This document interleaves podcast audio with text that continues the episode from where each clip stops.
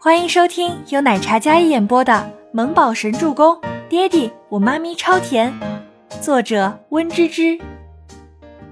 第一百二十四集。倪木舟从椅子上跳下来，路过倪清欢的时候，偷偷的在笑。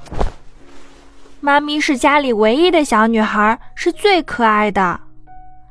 倪木舟也不忘来一波彩虹屁。周伯言听到小孩稚嫩的声音。赞同的点了点头。周伯言西装外套脱下，然后戴上围裙，俊美如他，高高的站在厨房里，整间厨房都被他那气质所感染。画面有几分居家，也有几分惊艳。周伯言看一遍，已经将步骤记在脑海里，但实操有些不尽如人意呢。下油，热油，打进一个鸡蛋。过了一会儿，翻面的时候，鸡蛋散落。变成了炒蛋，他不甘心，再来，这一次能完整的翻过来，但是已经黑的不能看。尼莫舟搬着一个小板凳在旁边看得目瞪口呆。我终于知道我为什么厨艺这么有天分了，因为负负得正。爹妈下厨跟要了命似的，感情生下他来就是为了提高一家子的厨艺水平。唉。他才四岁多呀，倪木舟心想：“我太难了。”倪木舟搬着小板凳站在厨房里，他让周伯言给他拿另外一口平底锅，然后开始现场教学。小小年纪，耐心极好，而旁边高高的周伯言也是非常认真的在听在看。倪清欢趴在后面料理台上，单手撑着侧脑，看着这对父子俩在现场讨论厨艺。眼神不自觉的就落在了周伯言的身上，他直直的看着周伯言的侧颜，深邃的五官完全是刀刻一般精致，眸色平静沉稳，完全天神降临一般，带着与生俱来的金贵气质。再看小墨宝，完全就是遗传了他，前面一大一小，大的俊美帅气，小的可爱俊俏。倪清欢忽然想到了人生赢家。大抵如此，感觉身后一道清亮的眼神一直在注视，父子俩默契回眸，只见身后的小女人在那里傻傻的笑着。我有这么好看吗？深邃的黑眸里有浅浅的笑意，男人那帅得颠倒众生的容颜上满是对她的宠溺。他眉目间清冷惯了，但此时那种淡淡的温柔十分明显。当然啦，这三个字几乎在倪清欢内心瞬间的回应，但他没说出来，而是立马低下头，装作拨弄头发的样子。你跟我儿子一张脸，当然一样帅啦。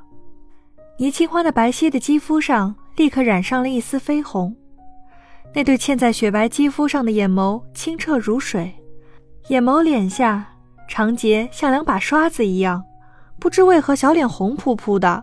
就像熟透的水蜜桃一样，仿佛随时能掐出水一般。周伯言看得有些收不回视线。倪木舟笑了笑，然后继续拿着锅铲忙活。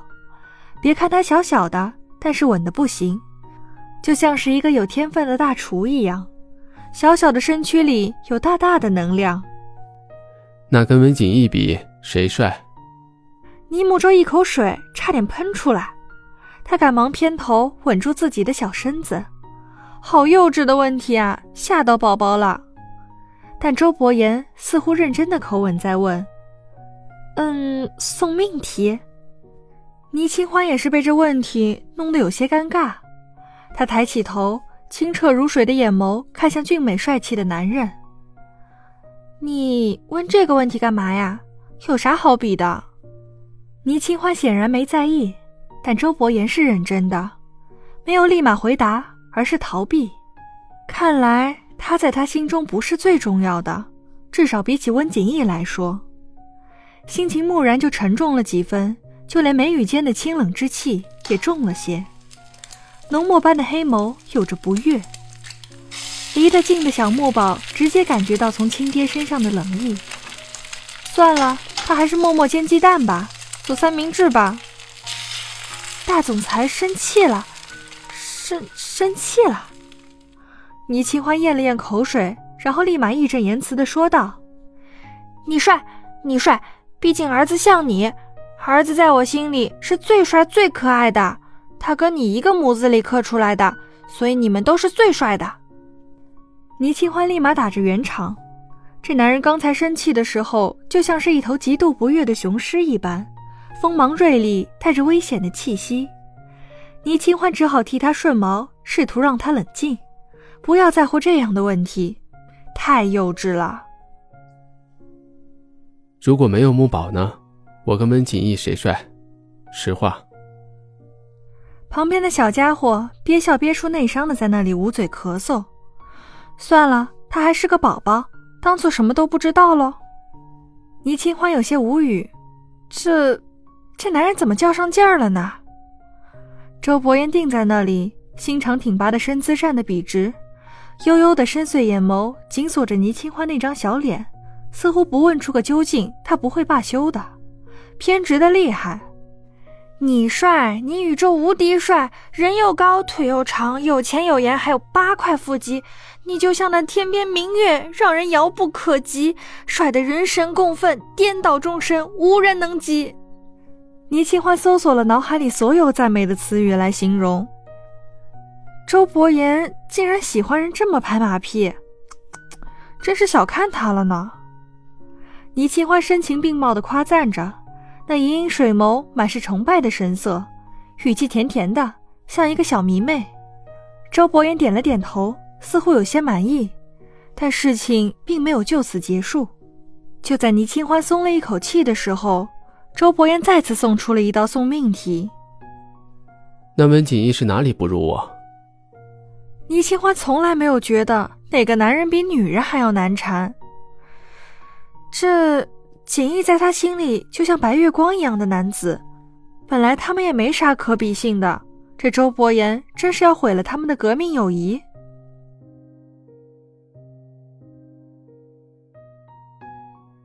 本集播讲完毕。感谢您的收听，喜欢就别忘了订阅和关注哦。